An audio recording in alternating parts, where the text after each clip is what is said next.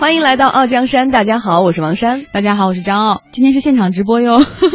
那我们今天呢要说一个很有趣的话题，就是怎么聪明的花钱。大家都知道，现在各方的投资人都越来越理性了，想拿到融资真的不像去年或者前年那么容易了。那创业者也深感融资之不易啊。对，最重要的是拿到的每一笔钱该怎么样把它完善的花出去，让自己的数据更好看，以便融到下一轮。这可能是创业者也需要学习的地方。是。今天呢，我们就请到直播间有投资人和创业者来说一说怎么花钱以及怎么融钱。对，那我们先介绍今天的投资人刘希军，他是南极圈的副总裁，专门来负责北京地区的投资和创业辅导。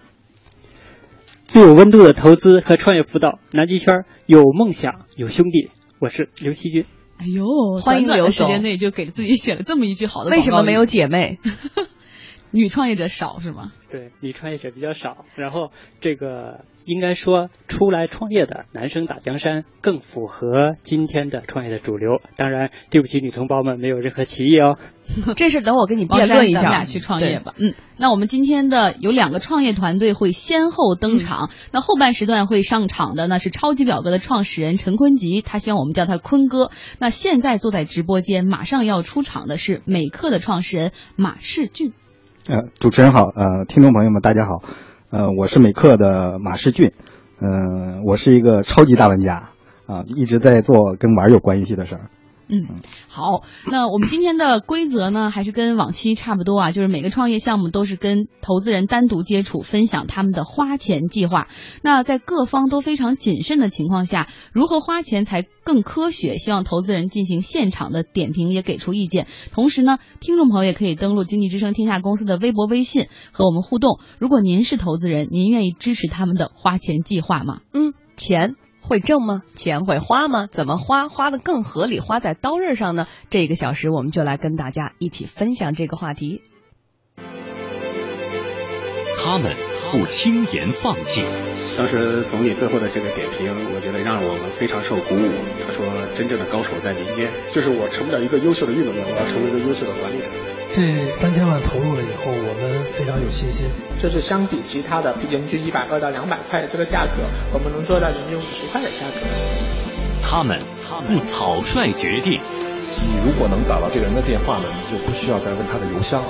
你总是能够把材料、你的商业计划书发给投资人。就是早期的话，其实当你在资源有限的时候，其实我觉得在微信上运营一个公众号已经足够。就是如果十五分钟我听不到这个事情的亮点的话，我基本上就没有兴趣再听你展开了。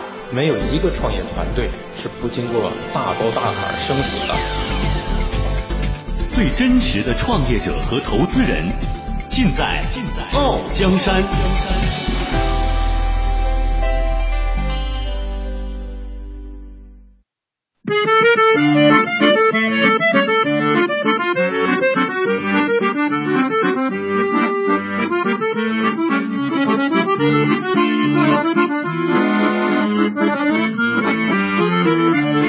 好，欢迎回来，这里是傲江山，依然是王山和张傲陪着大家。对，那我们先来进入美课时间。美呢是每天的美，课是时刻的课。这家公司立志于打造家和公司之外的生活社交场景，它为年轻人提供一种新的生活社交方式。那马上请出美课的创始人马世俊。刚才他说他自己是个超级大玩家，我给补充一句，他过去是一直在做网络游戏的，做网游的，现在准备做线下的。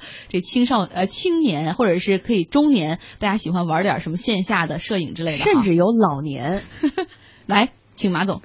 嗯，呃，我先呃简单的介绍一下我们的美克的一个情况啊。美克是一个手作爱好者的一个社群，呃，这里边呢有好玩的这种线下手作活动啊，也有一群热爱生活的年轻人啊，也有我们对待生活的这种态度啊。那我们想要打造的是一个年轻人介于家和公司之外的这样一个生活社交场景。那。啊，通过线下活动啊，让有呃相同兴趣爱好的这种年轻人，大家呃聚在一起。那么呃，因为这群人是一个有理想、有一定的生活品味的这样的一些人，那我们也希望呢，通过我们的这样的一个啊场景啊，让大家发现自己的兴趣啊，体味生活，呃，感受到呃这种创造所带来的这种快乐，这是我们要做的。师姐你好，听到您刚才介绍了这个这样的一个产品哈，那我首先想更关注的是说，我们做的是一款社交产品，还是更希望打造一个线下的生活方式？我们实际上切入的是生生活方式，那这个里边呃，社交是肯定是存在的，因为有人就有社交。那么在我们的用户群当中，更偏向哪一类的用户群呢？比如说年龄段，或者是某一个领域的这个侧向人群。嗯，我们的人群主要是在八五和九零后这样的一个呃二十到三十岁这样的一个年龄段。那么他们的一个特点是呃高学历啊、高素质，然后呢收入也也非常稳定啊。嗯，都有什么活动啊？我们现在的活动有呃，比如说呃烘焙的活动啊，摄影的活动啊。那个皮具的活动，然后羊毛毡的活动，雕刻。对，我们有听众问说，为什么叫手手做呢？为什么不叫手工呢？呃，手作其实后边更强调的是一种创作，就是它是除了动手以外还要动脑。那这个里边实际上是一种呃强调的一种创作的这样的一个一个更更强调。那手工其实更多的我们的在我们的理解里边，它是一种。呃，偏工工匠方面的，那我们其实在这个里面，我们对它的理解，它是呃一种未来的一种创造的一种方式。跟现在各种那种举办团建或者是 party 的这些呃社群有什么不一样吗？呃，有很大的不一样，因为我们其实大家在这里边都是动手来做东西，就是跟动手有关系，跟创作有关系啊。比如说我们画一幅画，这也是一种创作。对，那从投资角度来讲呢，我可能更关心。这个，既然我们现在是做这样一个面向目标人户用户人群的这样一个手作的做法，那么我们在各个领域分别覆盖了多大的资源？换句话说，如果是陶艺，那我们请了多少的这个陶艺专家来做这个指导？那么其他的布艺等等等等，我们覆盖了多少的资源呢？呃，实际上是这样，呃，我们的模式里边很呃很很特很很有特点的一个地方，就是我们其实是是用共享的方式。啊，来共享经济的方式来做。那么您刚才提到的说，呃，有有多少人来，我们请了多少人来讲课？其实我们一个人都没有请。嗯，这些人都是来自于我们参加我们的活动的爱好者。那他们来分享，然后呢，他们来参加。所以我们的理念是一个人人分享、人人受益、呃，共同创造这样的一个共同建设这样的一个一个核心理念。我们已经举办了多少期线下活动？一百二十场以上了。呃，总覆盖大概多少人群？我们现在，呃，我们的用户大概现在有六千多个粉丝，对。呃，在这里边，我可能更加关心重复参加活动的用户大概会有多少？我们的比例应该是在百分之四十以上。嗯，哎，我能理解一下，这个每课是，比如说我是你们的粉丝，嗯，我自己在网上发起说我是一个呃烘焙达人，然后大家周末谁愿意跟我一起去哪儿哪儿哪儿，是做个蛋糕，粉丝来发起的活动，然后你们负责组织。对。呃，简单举个例子啊，简单介绍一下，是这样，嗯，比如说，嗯，如果你想发起一个活动，那你会呃首首先告诉我们说你想发起一个什么样的活动，那么我会我们会先跟你来沟通这个活动大概的流程是什么样子，然后需要能呃，比如说我们在三个小时的时间里边，它能做到一个什么样的一个程度，因为我们的一个标准是说，呃，必须在三个小时之内呃做出一个成品来让大家来带走，那这是我们对于呃。呃，发活动流程的这个部分，那后边呢，我们会因为涉及到一些啊场地的问题啊工具的问题、材料的问题，那这些问题都是我们由我们在后边在做支撑的，来我们来提供这些后边的这种匹配。当然，我们现在是一种还是一种。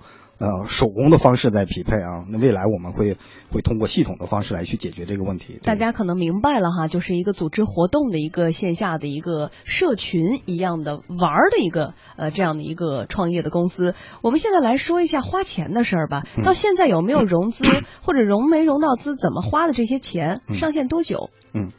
呃，实际上我们现在还处于融资这个开始这个阶段，然后呃，之前呢都是我们几个创始人自己的呃自己的投入在做，对。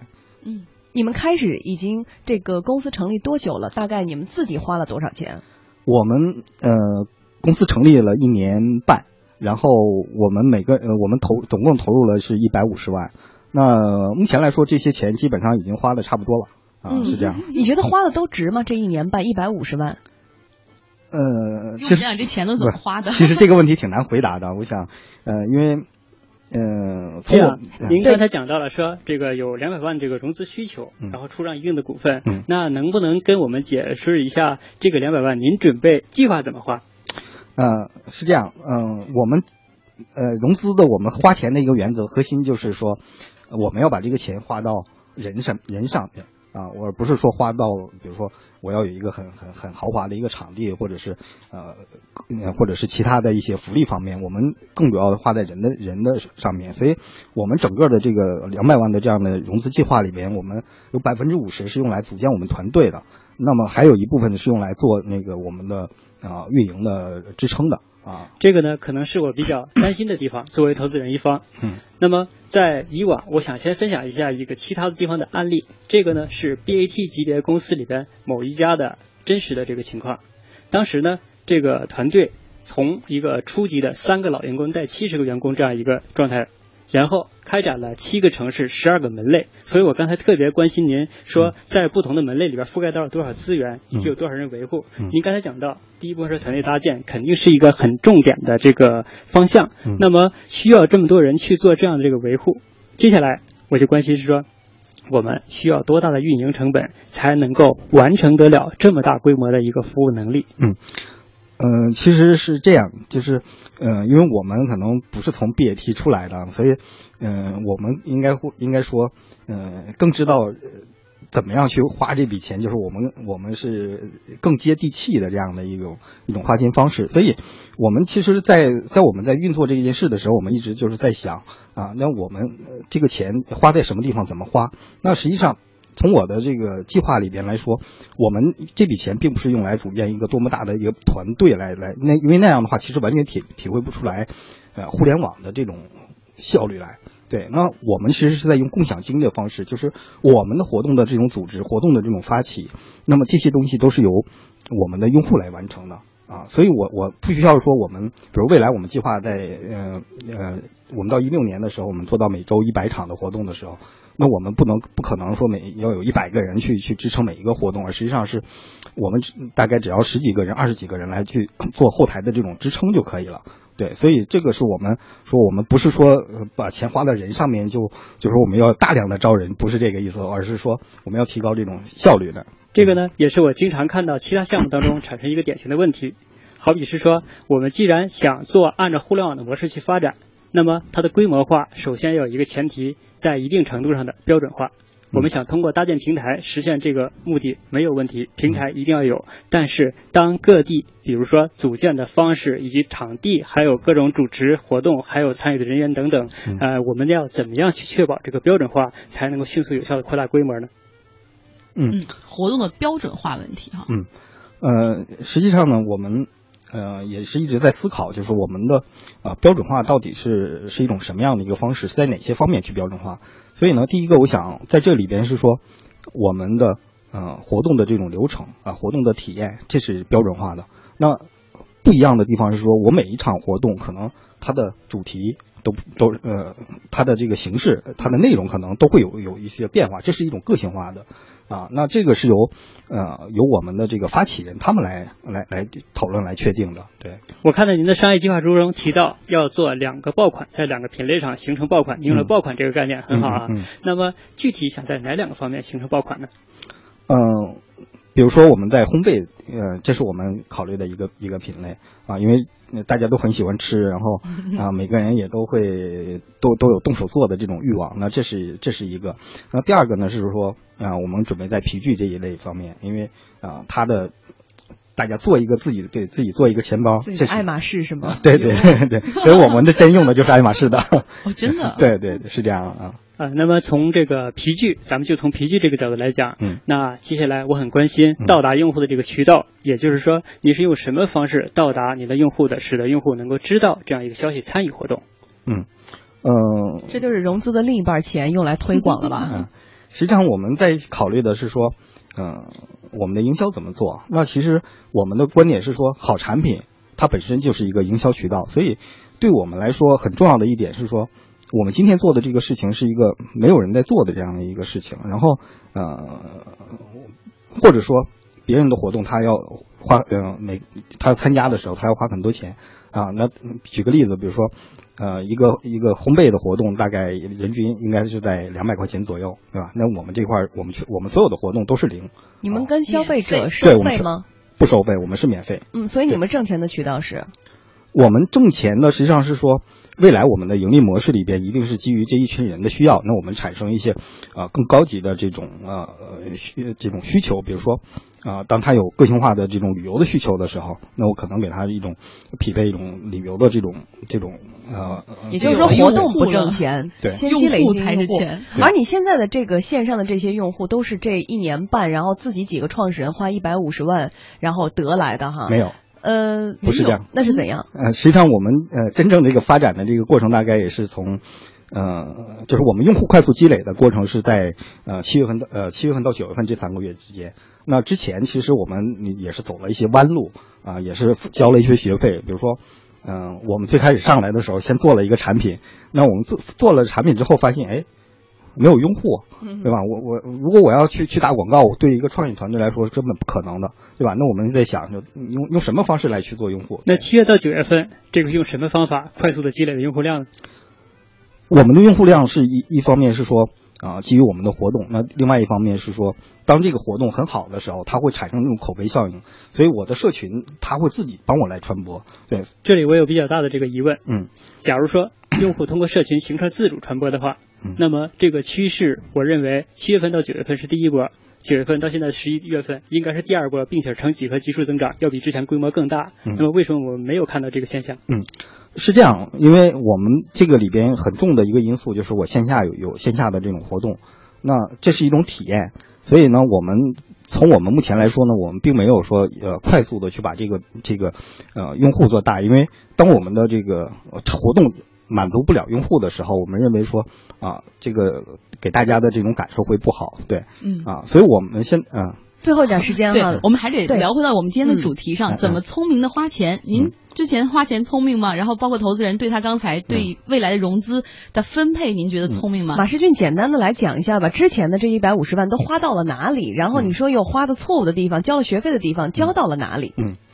呃，其实我们在活动这个方面花钱花的很少啊，但是我们之前我们在研发团队的这个上面啊，那呃花了我们好，就是花了我们大部分的资金，对，是这样的一个，所以我们我们现在是在用一种精益的方式，就是我我小步快跑，不断迭代的那种方式，而不是说上现在上来我就要做做一个做一个产品这样子，对。嗯，那么在互联网角度来说，如果我们没有一个产品做基础平台的情况下，其实跟传统的推广的效率会非常的接近，不会有一个超级快速的这么一个爆发的这个增长点。对于这个，你们的有足够的心理预期吗？呃，是这样，我们呃，我们的思考是说，是不是说呃快速的积累？那这个快速的积累里边能不能够说，呃，就是比如说我们举个例子，就像就像嗯呃我们考虑的用户的忠诚度，啊，那呃有些产品，比如说工具类的产品，它的呃用户的这种忠忠诚度是不够的。那你你比如说你的促销没有了，或者你宣传没有了，它可能就不用了，或者有个更好的，它就替代了。那对我们来说，其实是我们是在用积累的这种方式来做。嗯，好，时间差不多了哈。最后，这个投资人呃刘细军，您给说说他到底聪不聪明花钱？简单三十秒。嗯，这个呢，从花钱的角度来说，可能还有一部分更好的这个花法。现在呢，在团队建设方面，预计再花这个百分之五十的钱，这个啊、在我看来，可能是一个比较大的比例在你们整个营业成本当中，这个应该适当去削减。然后另外呢，在我们的商业模式打造，还有这个用户量的积累上边，尽可能的多投入一些。在初期的情况下，只有这些核心的数据起来了，才会吸引到下一轮的真正的这个投资。嗯，好，时间过得很快，那我们就先欢送马总了。嗯，好，谢谢谢谢主持人，谢谢呃投资人。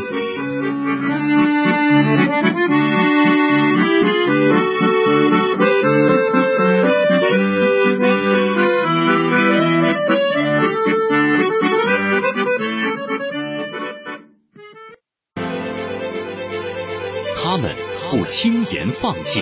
当时总理最后的这个点评，我觉得让我们非常受鼓舞。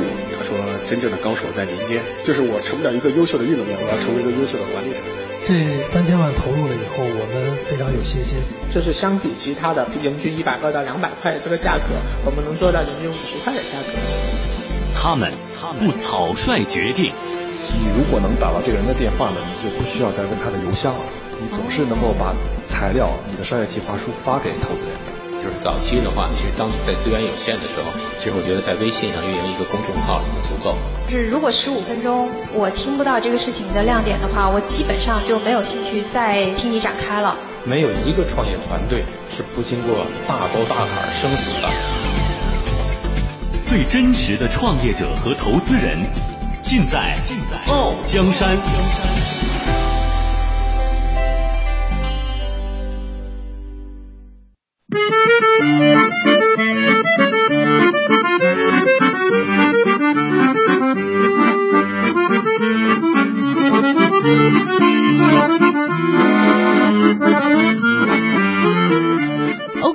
现在直播间里进来了第二位创业者哈，他是超级表格的创始人陈坤吉。那超级表格呢是多人协作的一个在线表格，能够实现高效的共享应用。马上有请超级表格的创始人陈坤吉。大家好，我是超级表格创始人陈坤吉，简称陈坤。其实大家都叫我坤哥。OK，呃超级表格是一款多人协作的在线表格，类似于在线的 Excel。我们跟 Excel 最大的区别就是我们跟它完全不同。你们的优势在哪里？呃，Excel 最不方便的就是协作和共享，我们突出就是通过网络、通过手机、通过 Web 来协作和共享，完成数据的收集、整理、共享。嗯这 Excel 是很不方便做到。到今天已经有多少个人或企业在用你们的我们？注册用户接近十万，大家都是付费吗？基本上都是免费的，因为我们现在主推就是免费。我们想有一百万用户的时候，到那时候再付费。所以你其实也需要自己烧一部分钱，呃肯定的，我但我不不想把它叫做烧，叫什么？这就正常的花花钱，不是烧钱，烧钱是你花的。正不正常，可能你说了不算。要今天我们在直播间的投资人来说，说说你到现在的这样的一个获客或你的花钱理论花的是不是到位？OK，哎，坤哥你好，你好我看到你们之前已经这聚集了一大笔的这个资金哈，有很多投资人对这个项目感兴趣。那么在此前用掉最大一部分的占比最大的是哪一部分？简单的说就是工资，工资、人力是人力成本，而且我还不说工资，呃，还没有说到福利的，基本上没有福利，只有工资。天哪！那就是说，我们其实整个都用在了这个产品研发以及市场推广方面，有推广的费用吗？呃，第一年基本上没有市场推广费用，全部靠线上，靠个人的力量，靠靠网。我们用了多久完成了第一个版本的研发呢？呃，这个没有一个确切时机，因为产品一开始第一天就上线了，因为我一直我是技术出身的，一直在迭代，所以没有明确的。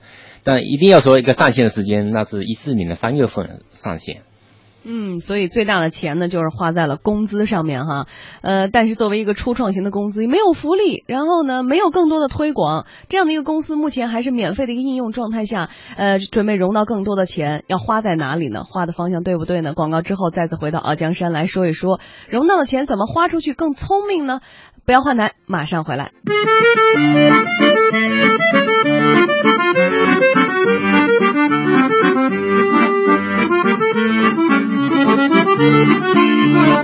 欢迎回来，这里依然是正在直播中的《傲江山》。大家好，我是王珊。大家好，我是张傲。刚才呢，上半时段超级表格的创始人陈坤吉，他在讲述他怎么聪明的花钱的时候，只讲到一半儿。我们现在继续把坤哥请出来哈。对我就是花在工资，我没有推广。对，作为一个福建人，来另外我们也希望投资人刘惜君也可以对他的这种花钱方式来进行点对评。对不对？应不应该怎么花？嗯，那我请教一下坤哥哈，啊，在你这个花出去这么多钱当中，单笔最大的一笔钱你是怎么花出去的？呃，我们呃，我看到一个拥有的非常好的产品总监、产品经理，我把他挖过来了。最大的一笔，他的工工资是我的四倍，我当时毫不犹豫的花了这这笔钱，几万块钱。花完之后花完之后感觉值吗？这笔非常值。最我认为目前最值的，这就这一笔投资。其实我完了还有一笔没花出去的，我当时我找了一个人才，我说你来，一来我就先给你二十万，嗯，工资还是三十万，再给你期权。但这个人最后没有来，因为我是看好非常非常好的人才，这是我对我是这么花钱的。但是其他方面我能省的都省了。怎么省？我是说几个省的例子啊，比如说我们在中关村创业大街虎发地 bingo，他一个工位是一千二，我们当时四个人，按正常会花四千八，但是我只买两个工位，省了一半。两个人抱着坐是吗？对，还有两个人，有一个做市场的，基本不在这里呀、如果不懂，可能还正常也有那个工位，他其实大部分都不坐这里。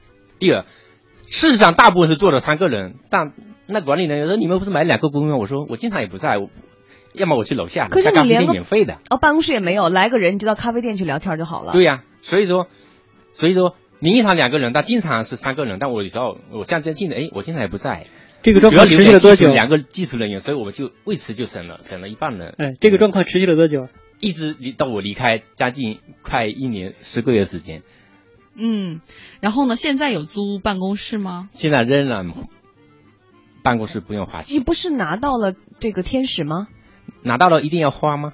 哎呦，这是铁公鸡。那么看起来，这个应该是我遇到最聪明的创业者当中一种，就是手上有钱的时候继续找钱，是这样吗？没错。首先说，我们没有想到有钱了赶快再租个大的豪华的办公室，我们仍然在另外一个孵化器，也是我们的投资人，他们给我了我们最大的一间办公室，而且是免费的。谁叫他们投资我们呢？当然，我们也可以找个高大上的自己花钱。那我为什么把不把这个钱省下来呢？所以这个钱没有。第二，我现在轮了一笔钱，我现在又开始花花钱了，呃，又开始轮钱了。我钱其实大波都还没花呢，我又准备轮下一笔钱。为啥呀？这么呃贪？马云说过，在不需要钱的时候去找钱。我现在就是这种状态。那你按照那你按照现在的花钱节奏，大概还能支撑团队运营多久？呃，至少一年。如果到明年我们万一出现资金困难，我还能再延迟一段时间。我所以，我给留自己留了充分的这个这个余地。正如刚才说的，我们遇到了最聪明的创业者，在不怎么缺钱的时候出来找钱，这个时候你就具有极强的议价能力。对，我就是这样想的。然后你所有的钱现在大头都是花在了工资上面、人才上面。对这个理论是科科学的吗？呃，在初级阶段打造产品的时候，我们刚才一直在问说用多久的时间打造这个产品。那么从今天来看，在前期这个钱花的非常的经济且非常的恰当。但后面呢，既然咱们讲到了一个普瑞 A 轮的融资，那我十分关心，当拿到了这么大的一笔钱之后，你准备怎么花？普瑞，A 轮想融五百万。对，那我们呃，我们原来是这样的，现在也是有所改变了。我们准备也开始花一点钱在推广上了，也做渠道了，也做线下的推广了，所以会花一点钱。我们也尝试着做线上的付费广告，原来是完全靠自我口碑的，现在我们开始花钱了。但是我们会很小心的先测试，先花三千块钱。我们在有个广告商说一万块钱一个月，我说先试试三千块钱试一下，后来效果不好我就把它停掉了。所以我们也尝试做这样的花钱的广告，包括如果 Pro A 来了，我们会加大这方方面的比重。就从三千加到五千是吗？呃，这仍然看效果，我觉得效果好，我花一百万也没问题。嗯，哎，我觉得这个就是北方创业者和南方创业者完全不一样。对他们说，创业者真的是从长江以南以北是划分分界的。哎，福建这创业者真的，福建，哎，好累，福建好会，谢谢。来继续说我。们遇到了聪明的这个福建创业者啊。哎，可是有一点，投资人他完全没有在推广上更多的花心思，现在还在跟那个三千块一条广告来死磕，对于我会不会浪费时间？呃，这个在前期的时候，我刚才讲到前期钱花的非常聪明。那么接下来呢，在见到下一轮的投资者的时候，投资人很多都关心这个所谓的资本天生的属性，嗯是要看到它是怎样增值的。那么我十分关心这个钱，你是准备让它去增值？增值很简单，不管怎么样，最终转化为巨大的用户量，以及用户量大之后带来的付费用户。产品自然增值了，企业也增值了，你的投资自然也增值了。那么现在付费用户这边已经有了产品计划了，对吗？有，我们已经有一部分付费用户，虽然我们主推是免费的，现在目前还打算取消付费的，全部免费。然后等到我想等一百万的时候，有一百万等到用户总量达到一百万的时候再去做重点推广，是吗？没错没错那么，如果这笔钱给你尽早到位的情况下，怎样能够让你尽早的达到这一百万用户？换句话说，钱怎么能加速你的用户积累？OK，有两个好，一个是我们产品还需要往上，我们知道哪些往上更好了，会更多人用，然后我们会加大线上推广的力度和产品自我营销的能力，产品做得更好，比如通过微信啊，通过线上能够自我滚动。同时，我们也想也想做线下推广渠道，这个要花钱的，所以这个可以加快这个用户积累的速度。这个钱，所以新的融资就是一部分的研发上，一部分准备也花钱在渠道上。在营销那。线下推广能举几个具体的这个方案的例子吗？来是广告了，广告之后再来举几个例子吧 哈，没见过真是这么精打细算的创业者，不知道这样的创业者是不是更好的融到钱呢？广告之后我们再来说。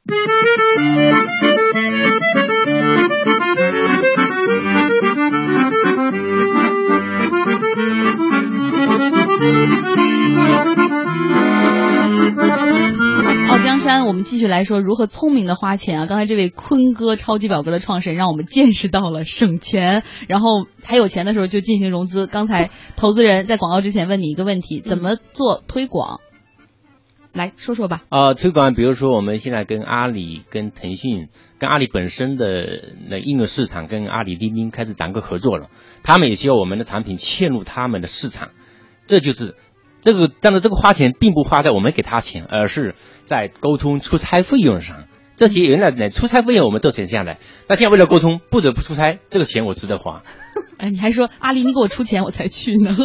非常好啊，这笔钱都用在了这个刀刃上。那么咱们已经解决了这个钱怎么省的问题，接下来投资人更关心的就是怎么赚的问题了。祝你好运！啊，好，谢谢。看来坤哥真的是位省钱高手。那非常感谢坤哥。我们接下来呢要接近一位场外的听众。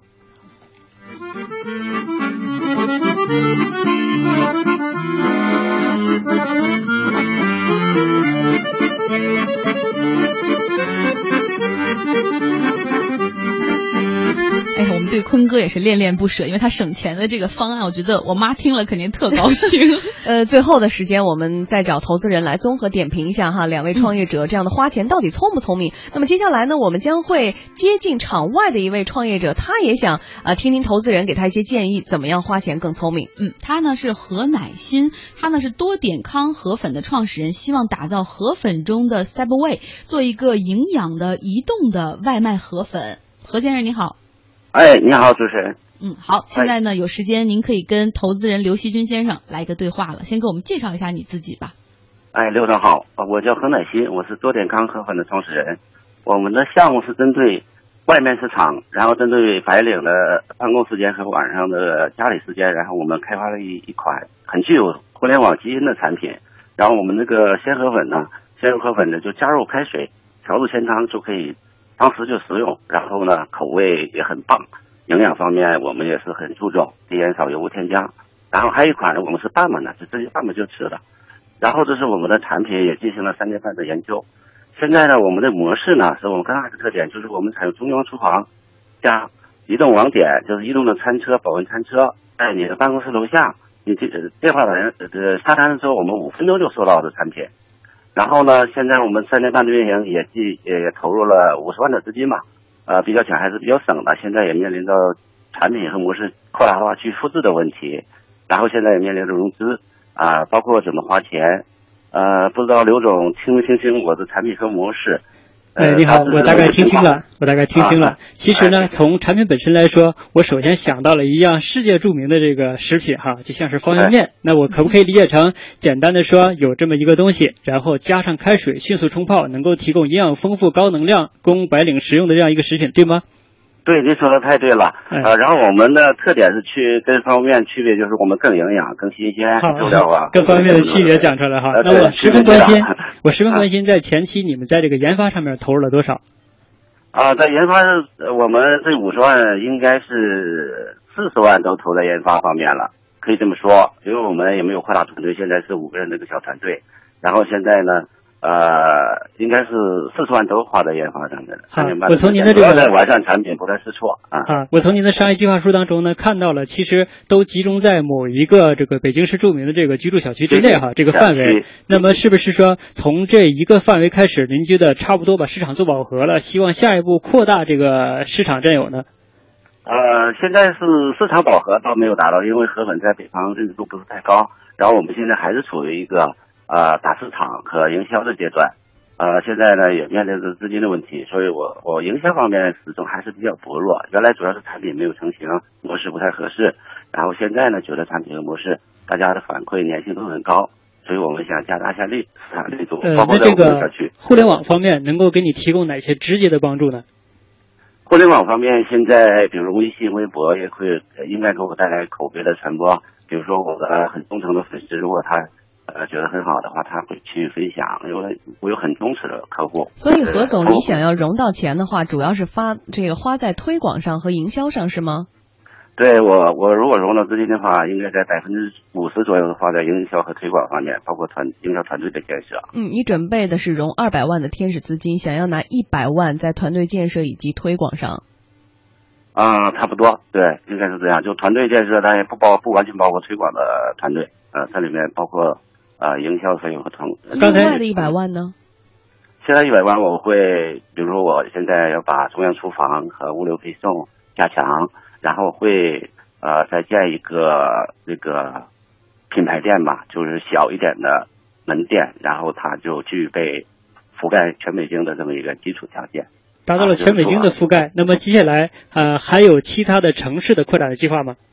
啊，当然有，我们想是一步一步的来，然后啊先把北京的某一个区先拿下来，然后全北京计划是在啊，我们做一个简单的算术哈。刚才咱们说从一个基本的区域开始，这个里边呢有五十有四十万元是用在了这个研发上边，其实你总共投入了五十万。那么覆盖这样一个区域，我可不可以简单的理解成大概用掉了十万的成本覆盖一个区域？对，差不多，您算的比较准确。嗯，那么接下来这个一百万，按照这样的规则来算的话，大概会覆盖到十多个这样的区域。您觉得把整个全北京都拿下来了吗？这个我是比较担心的。一百万确实有点难呢。对，其实我今天看到的呢，并不是说你要的这个钱多了，而是从你的目标来讲呢，钱少了。那我再从另一个角度来解决，您是不是把这个目标定的过大了呢？啊，您说的有道理。说实话，因为现在是资本的寒冬嘛，然后融资也不是那么容易了，所以我我们把这个钱的数量啊和那个都都往下压了一下啊，因为我的项目不是说很炫的互联网项目，它是一个稍微重一点的这个餐饮项目嘛。啊，对，然后这里边现在你已经通过研发解决了这个标准化的问题，对吗？对，标准化产品模式。呃，接下来在产品的更新上边，也就是还是关心这个研发问题啊，你准备再投入多少呢？啊，那就会比较少了，因为那个呃基础的河粉呐，然后它是最主要的产品。然后其他的随便就呃，比如说我上一个西红柿鸡蛋的盖粉，那就很容易了，你想象一下哈。嗯，但是说实话哈，这二百万的天使的融资，刚才随便让投资人这么一算的话，好像就不够花了。所以说，聪明的花钱真的是非常的重要。谢谢何总呃打入到我们的直播间，也希望有机会您来到直播间做客我们傲江山节目哈让我们尝尝您的河粉。谢谢主持人，谢谢何总。哎呀，时间总是过得那么的快。好，一小段广告之后呢，我们来让投资人说一说一些干货性的提炼哈，怎么样聪明的花钱。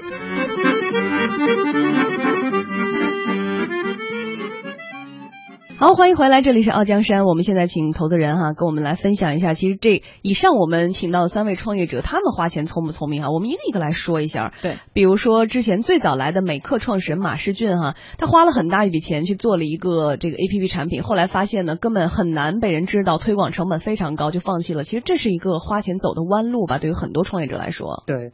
那从这个马总的这个遭遇来看呢，这个我用了“遭遇”这个词哈。从这个遭遇来看，是很多创业者所经历的情况。当很头脑一热的时候，我决定做这么一款产品，但其实并没有考虑到这个投入产出的这个比例。然后呢，产品上线之后，其实并不单纯是产品做出来了马上能够产生效用，而后边会需要经过推广啊、渠道啊等等方方面面的配合才能够发挥价值。所以呢，后面我们在新。